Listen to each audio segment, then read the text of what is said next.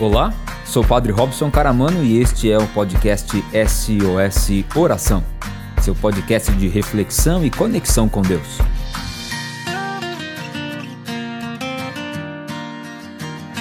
A Microlins Cursos Profissionalizantes e de Idiomas oferece mais de 50 cursos presenciais e EAD, além de cursos de idiomas para você mudar de vida. São cursos de todas as áreas, de hotelaria e turismo à informática, de cursos de saúde a cursos de administração e vendas. A Microlins São Carlos fica na rua 9 de julho, 864, ao lado da Igreja São Benedito, no centro, e atende de segunda a sexta, das 9 às 18 horas e sábado, das 9 9 às 13 horas. Você pode entrar em contato pelos telefones 3416 2000, 3416 2040, 3416 2050 ou o WhatsApp 99750 2988. Além disso, você pode acompanhar a Microlins pelo Facebook e Instagram, buscando por Microlins São Carlos.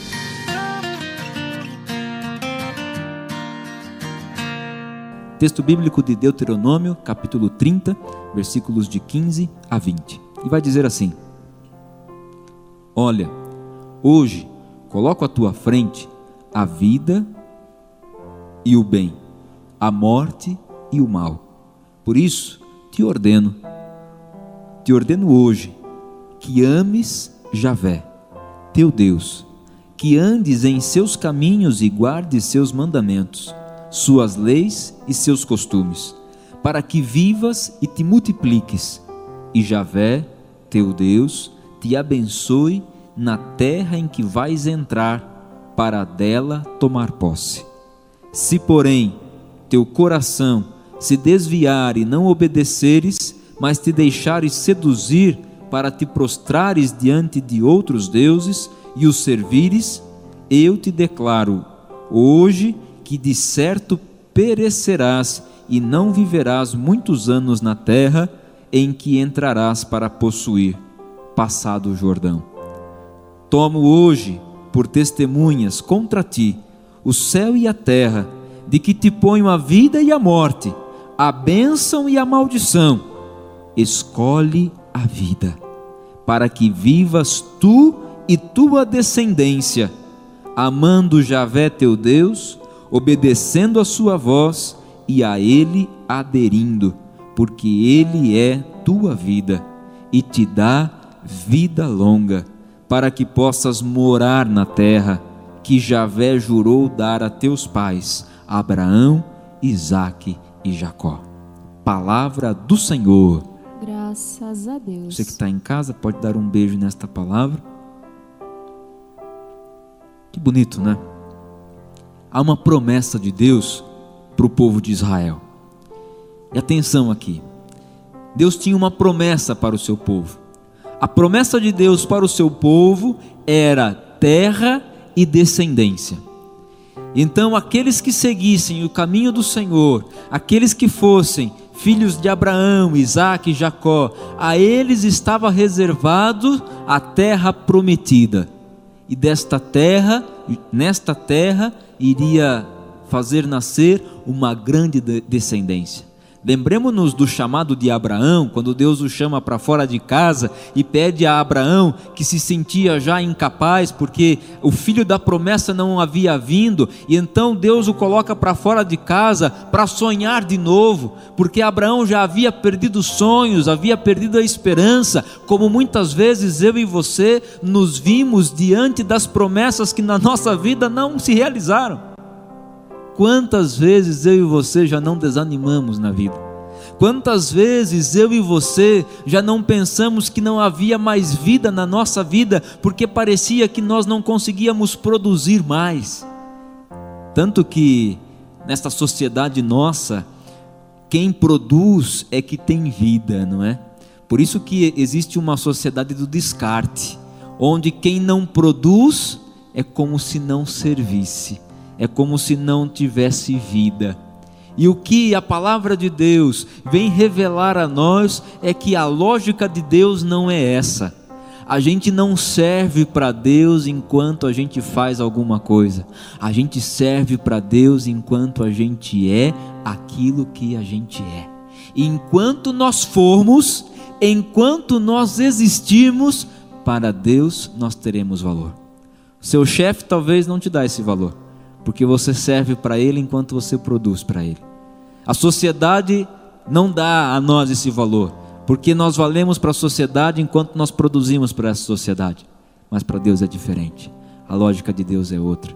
Deus enxerga longe, Deus vê aquilo que ainda não aconteceu, porque os olhos de Deus estão na promessa dele para a nossa vida.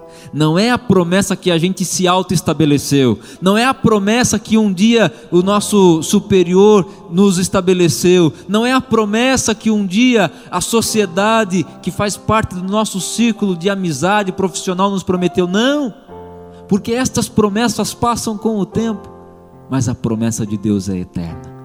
Terra e descendência que depois na nova aliança se tornou promessa de salvação. Deus prometeu nos salvar e nos salvou no seu filho Jesus. Daí que olhar para este texto bíblico de Deuteronômio é encontrar Deus desejando firmar, ratificar, relembrar o seu povo da aliança que ele havia feito, da primeira aliança, desta promessa de terra e descendência. Por isso fez questão de trazer Abraão, Isaac e Jacó para dizer que Deus não falha na sua promessa, mas que cabe a nós tomarmos uma decisão na nossa vida. Que cabe a nós tomarmos um partido, fazermos uma escolha na nossa vida. E chegamos neste tempo, tempo de quaresma, que é o tempo de atravessar o deserto. E eu gostaria muito, e nós vamos é, fazer isso, né, nas quatro quintas-feiras aqui do SOS Oração, a temática estará em torno do deserto, para que seja verdadeiramente um grande retiro que a gente vai viver nesses dias, nesses tempos, para atravessarmos o deserto. Todos nós, em algum momento da vida, passamos por um deserto, seja ele espiritual, seja ele emocional, seja ele na nossa saúde, no nosso relacionamento, a gente atravessa um deserto. E o deserto, eu pensava, né, rezava antes dessa pregação, e me vinha no coração uma situação, porque a gente sempre liga o deserto como aquilo que não tem vida. Sempre parece que o deserto é algo que está seco, é algo que está morto, é algo que não tem vida. Tanto que a gente vai lá para Jerusalém e a gente vê lá o mar morto, né? como se não tivesse vida no mar morto, na, no, ao, ao redor do mar morto, né? E no deserto também é assim. Às vezes a gente pensa que o deserto ele é morto, o deserto ele não tem vida. E é muito pelo contrário. Não sei se você sabe, mas existe vida no deserto. Então, se você dizer, disser para mim hoje assim, eu sou uma pessoa, Padre, que estou atravessando um dos maiores desertos da minha vida. Eu estou passando por um deserto, o deserto da doença, o deserto da dificuldade, o deserto do luto, o deserto do desemprego, o deserto da, da do problema da crise no meu casamento, eu sou essa pessoa que estou atravessando um deserto. Então deixa eu dizer para você, querido, tem vida no seu deserto. Porque talvez você está se diminuindo. Talvez você esteja já determinando a sua sentença final de vida ao dizer que a sua vida nesse deserto que você está atravessando não tem mais fim e que você vai morrer nele. Deixa eu te dizer, você não vai morrer nele, porque tem vida no seu deserto.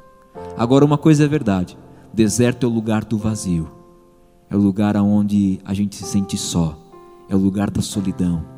E a quaresma é este tempo forte de purificação que nos ajuda a viver e atravessar este deserto. Nós precisamos passar por este deserto. A sociedade talvez queira fugir da quaresma, como já foge da Sexta-feira Santa. Mas nós cristãos somos chamados a passar por isso, a refletir a dor, a refletir o sofrimento, a refletir a morte, a enfrentar o deserto. E já quero deixar aqui, né, como proposta de tema, para a gente poder refletir nos próximos SOS, né? Uma palavra de ordem para você: enfrenta o seu deserto, não tenha medo de atravessar esse deserto, porque é passando por ele que você vai chegar a algum lugar. Talvez hoje você se veja perdido nesse deserto. Mas deixa eu dizer para dizer você: atravessa, porque você vai chegar em algum lugar. E Deus quer chegar junto com você. Talvez no meio desse deserto que você se coloca e se vê hoje, você olha ao seu redor e diz assim: como que eu vou escolher vida se a morte parece ser a única certeza? Mas não, existe vida para ser escolhida. E Deus nos coloca diante disso hoje. Olha, eu te coloco aqui diante da vida e da morte, do bem e do mal. Cabe a você escolher. Existe um conselho de Deus para nós hoje. Para você que está em dúvida, você que não sabe, você que não consegue, você que não está conseguindo escolher pela vida, você quer viver, mas te falta esta força para viver, te falta, te falta esta força para escolher a vida. Você quer um casamento melhor, mas parece que te falta força para escolher um casamento melhor. Você quer se dedicar mais no teu trabalho, mas parece que te falta escolher por isso. E quando a gente não tem escolha, a dúvida reina e a gente se sente inútil. Quando a gente não faz uma escolha, a gente não assume aquilo. Então a gente vai levando de qualquer jeito, a gente vai levando como dá. E quando a gente leva de qualquer jeito, e quando a gente leva como dá, a gente dá grandes cambalhotas na vida. Por isso, talvez nas indecisões que você está hoje, na sua área pessoal, profissional, nos seus relacionamentos, no seu casamento, faça uma escolha. Escolha escolha pela vida. Você escolhe pela vida quando você não fica na indecisão e vai apodrecendo aos poucos sem decidir. Porque quando a gente não escolhe, a gente não tem uma atitude. Aliás, escolha é atitude. Quando a gente não escolhe, a gente também escolhe não fazer nada lavar as mãos, abandonar, ficar parado e apodrecer. Tudo aquilo que apodrece, uma hora vem a morrer. Está diante de nós o caminho. Deus nos deixa livre, livres para escolher. Tanto que é aquela canção, né, que o pessoal da música gosta quando eu faço isso mesmo, que a gente não combina, mas aí eu, eu, eu, trago a canção aqui, né, que é aquela que diz assim, ó: Quem espera que a vida seja feita de ilusão, pode até ficar maluco ou morrer na solidão. É preciso ter cuidado para mais tarde não sofrer. É preciso saber viver. Toda pedra no caminho você pode retirar. Uma flor que tem espinhos você pode se arranhar. Se o bem e o mal existem, você pode escolher. É preciso saber viver. Eu gosto dessa música justamente porque ela coloca a responsabilidade nas nossas mãos. Não é de Deus não cabe a Deus a escolha, porque Deus já nos escolheu. Não sei se você sabe, mas Deus já te escolheu. A escolha não cabe mais a Deus. A escolha cabe a nós. E a escolha não cabe às pessoas que estão ao nosso redor, porque quem vai viver a nossa vida não são os outros, quem vive a nossa vida somos nós. Quem vai viver o seu casamento não é o teu cunhado, não é a tua cunhada, não é o teu sobrinho, é você. Quem vai viver o seu casamento não é o seu amigo de boteco, é você. Quem vai viver o seu trabalho não é o seu colega de trabalho, não é o seu patrão, não é quem está desempregado, é você. Então, como escolher a vida? Como escolher? Decidindo, escolhendo, tendo este ato individual, único, de querer viver, de querer viver e dar passos para a vida. A vida é caminho que se faz caminhando. A vida é caminho que se faz caminhando. Estar, e a gente se vê diante da vida, da vida e da morte. A vida é estar nos caminhos de Deus, como vai nos dizer o livro de Deuteronômio hoje. E a morte é se deixar seduzir e desviar o nosso coração. Quaresma, deserto, é momento oportuno para a gente se converter. E converter não é só a gente mudar de vida, porque muita gente acha que é, é preciso me converter, então eu tenho que deixar o meu vício para para viver outras coisas, para viver as virtudes, eu tenho que abandonar as coisas, tenho que mudar de vida. Mas não adianta nada a gente insistir em mudar de vida, se a gente não mudar a nossa maneira de rezar e de pensar sobre as coisas da nossa vida. Tudo vai continu continuar igual, porque a gente faz aquilo que a gente pensa. Toda atitude nossa começa primeiro nos nossos pensamentos. A gente vai trabalhando aquilo na cabeça. Por isso que a gente tem que tomar muito cuidado com o que a gente está escolhendo pensar. Porque às vezes a gente coloca dentro de nós alguns pensamentos que a gente vai fantasiando, a gente vai indo longe, e a fantasia é a louca da casa. E a gente vai vivendo essa fantasia aqui dentro de nós, e de repente a gente já não consegue mais é, viver e se relacionar com a realidade das coisas, porque a gente está vivendo aquela realidade que a gente criou dentro de nós. Por exemplo, diante da perda de alguém, a gente começa a fantasiar que a gente não vai ser capaz mais de seguir sozinho. A gente começa a imaginar como vai ser a nossa vida sem essa pessoa que nós perdemos.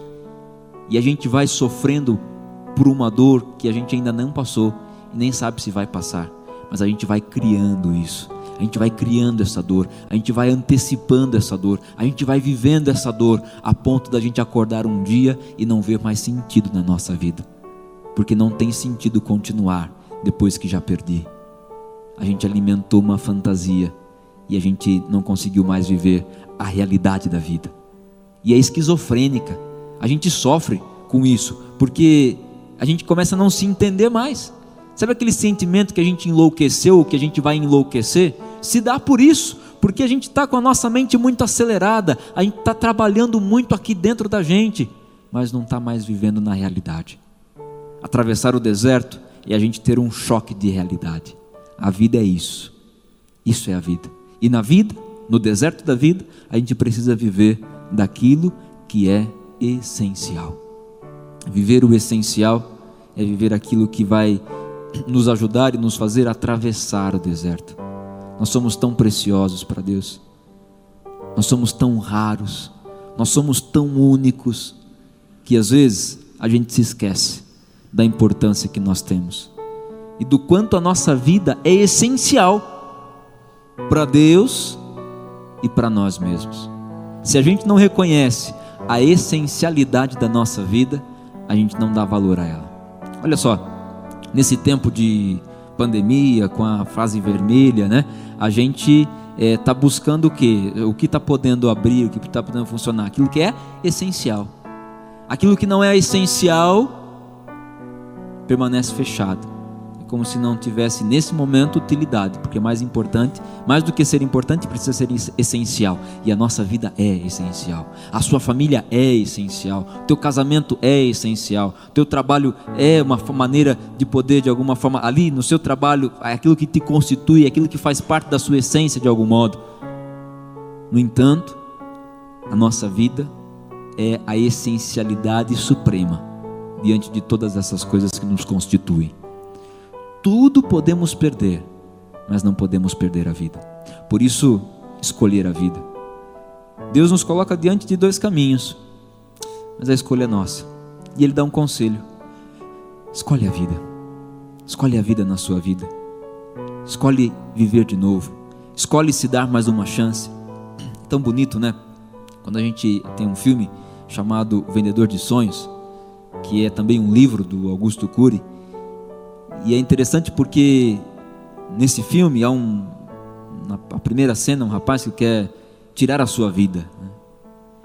E, é, e é oferecido a ele uma vírgula para continuar a escrever a sua história.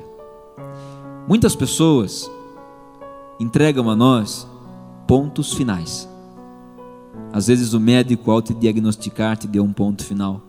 Às vezes, teu colega de trabalho te deu um ponto final diante do desafio que você está vivendo. Às vezes, a tua esposa, o teu esposo, os teus filhos, os teus pais te deram um ponto final. E você começou a sofrer por este ponto final.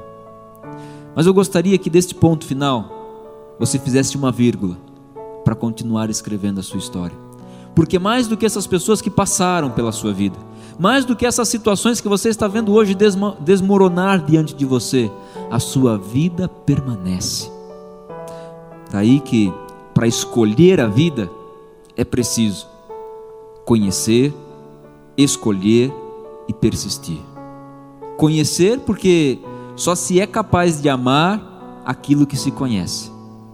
Do contrário, será sempre algo estranho a nós.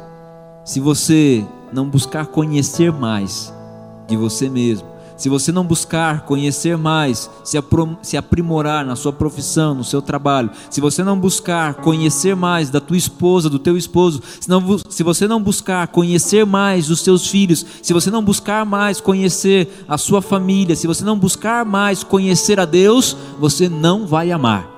E tudo aquilo que você não ama, tudo aquilo que você não conhece, para você é um estranho. E às vezes a tentação diante de um estranho é ver nele alguém que conosco quer competir. Toda vez que a gente briga em casa, é porque a gente está vendo no marido alguém que é estranho. Aliás, olha para ele aí agora. Talvez você vai até dizer assim, ah, padre, mas ele é estranho mesmo. Eu vou até dizer para ela, padre, mas eu estou vendo que ele é estranho mesmo, até meio atrapalhado, tem hora, né? É, quando a gente não conhece, a gente não ama. E aí fica estranho para nós tudo aquilo que é estranho, a gente tem a, a, tendência de rejeitar, a gente tem a tendência de se afastar, a gente tem a tendência de não se aproximar. Talvez por isso que você está tão distante dos teus amigos, talvez por isso você está tão distante do teu trabalho, está lá mas não está. Talvez por isso está tão distante da sua família, talvez por isso você esteja tão distante de você mesmo, porque talvez você tenha se tornado neste tempo de dificuldade um estranho para você mesmo, onde você olha no espelho pela manhã e diz: Não me conheço mais. Se tornou um estranho a você mesmo. Busca se conhecer, busca conhecer para amar. Quem conhece, compreende, e quem compreende, ama. E quem ama é alguém que escolhe pela vida, porque o amor da vida. Amor exige cuidado. Como que a gente expressa amor por uma planta? Cuidando dessa planta, regando de vez em quando, adubando, tendo cuidado com ela. E é tão bonito, né? Quando a gente tem alguém que nos dedica amor, porque é alguém que cuida da gente. Às vezes, a maneira de cuidar nem é estar tão presente, mas é saber ouvir, é escutar os seus problemas, as suas dificuldades, saber como foi seu dia. Coisas simples fazem a grande, a grande diferença. Conhece, para poder escolher, conhecer.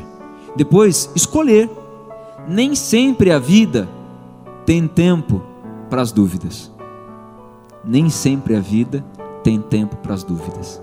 A gente precisa escolher. Chega uma hora que é decisivo. Chega uma hora que te chamaram lá no hospital e disseram assim: e aí, agora a gente entuba ou a gente vai deixar? A gente ceda ou deixa sem a sedação? Você vai precisar escolher. E nessa hora não tem tempo para dúvida. E agora, você vai internar e vai para a mesa da cirurgia ou você vai preferir ir embora para casa? Chega uma hora que é decisivo. Não tem tempo para você ter dúvida. Há momentos na vida que não tem tempo para a gente ter dúvida. E a gente tem que escolher e a gente tem que escolher pela vida, escolher a vida, escolher viver. E uma vez escolhido, persistir, continuar. Persistir para dar conta de resistir, para poder superar. É isso que a gente quer rezar agora. A nossa vida. Porque talvez, se nós nos tornamos muito estranhos para nós mesmos, talvez Ele nos dê sabedoria. Mas, sobretudo, ao rezar a nossa vida hoje, eu quero te convidar a reconhecer o valor que você tem. Talvez você ache que você já perdeu esse valor. Talvez você está mendigando este, este amor dos outros. Talvez você esteja mendigando este amor das pessoas, daqueles que se relacionam contigo. Você está desejando que alguém te aprove. Mas é você mesmo que tem que fazer essa escolha por você. Escolher, ninguém vai escolher a sua vida por você. É você que tem que escolher por ela. Só uma pessoa escolheu a nossa vida por a gente. E essa pessoa foi Jesus de Nazaré, que morreu na cruz. Por isso, caminhada de Páscoa é caminhada de ressurreição. É morrer um pouco com Cristo para com ele ressuscitar. A nossa dor na dor dele, para juntos vivemos a ressurreição. Se te ajuda, você pode fechar um pouquinho seus olhos aí em casa para rezar junto com a gente, fazer esse momento. E eu gostaria que você pudesse se lembrar um pouco da sua vida. Isso.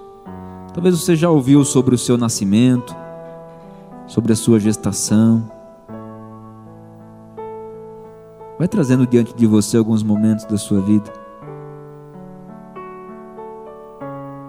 Talvez também trazendo alguns momentos de decepção, de dificuldade, momentos de deserto, momentos de humilhação. Pai Santo, Pai querido, Pai amado, nós queremos entrar agora na tua intimidade para nos encontrarmos contigo.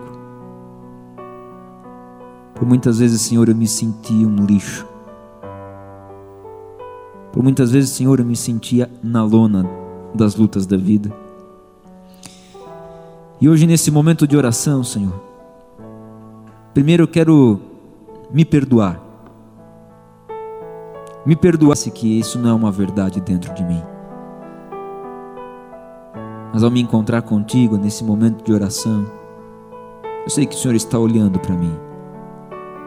E talvez eu, como menino, como criança, de cabeça baixa, depois de aprontar, eu sei que os seus olhos estão voltados para mim, Senhor. E eu agora estou visualizando com um olhar de amor. Mas eu, como criança, estou com medo desse olhar. Você está com medo do olhar de Deus para você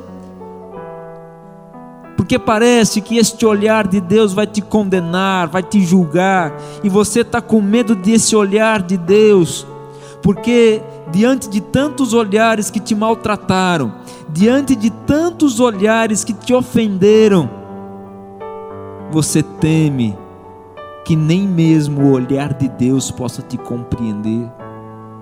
Mas deixa eu dizer para você: o olhar de Deus é de amor. Então vai pondo para fora agora todo esse rancor, toda essa raiva, toda essa culpa. Olha no espelho da vida hoje e vê que Deus te fez um vencedor.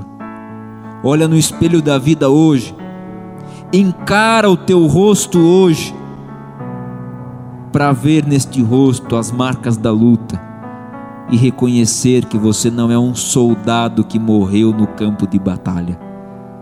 Você é um soldado que sobreviveu. Sabe por quê? Porque Deus sempre esteve com você, te fortalecendo. Ele está te olhando e está dizendo quanto você é importante para Ele. Ouça só essa canção.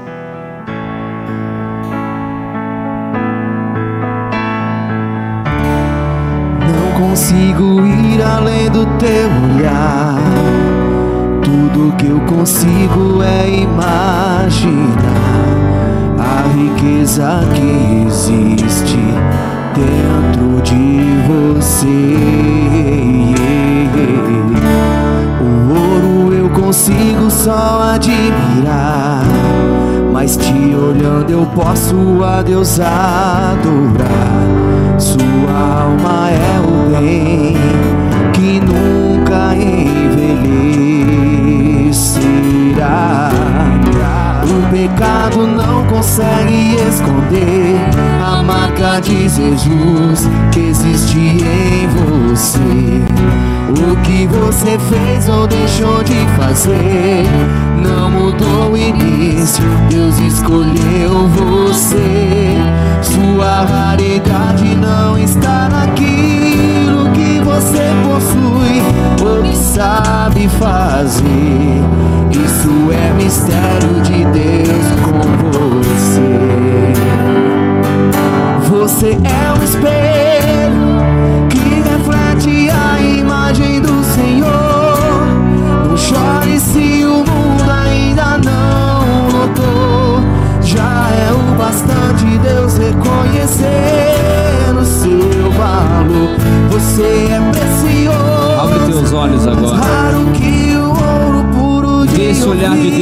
você. Se você desistiu, Deus não vai desistir. Ele está aqui pra te levantar. Se o mundo inteiro te fizer cair.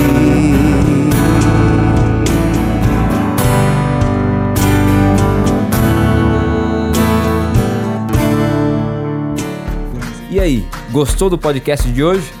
Nos acompanhe aqui no Spotify e também no Facebook e Instagram SOS Oração. Até que de novo a gente se encontre. Desejo que o Senhor te abençoe e te guarde coragem.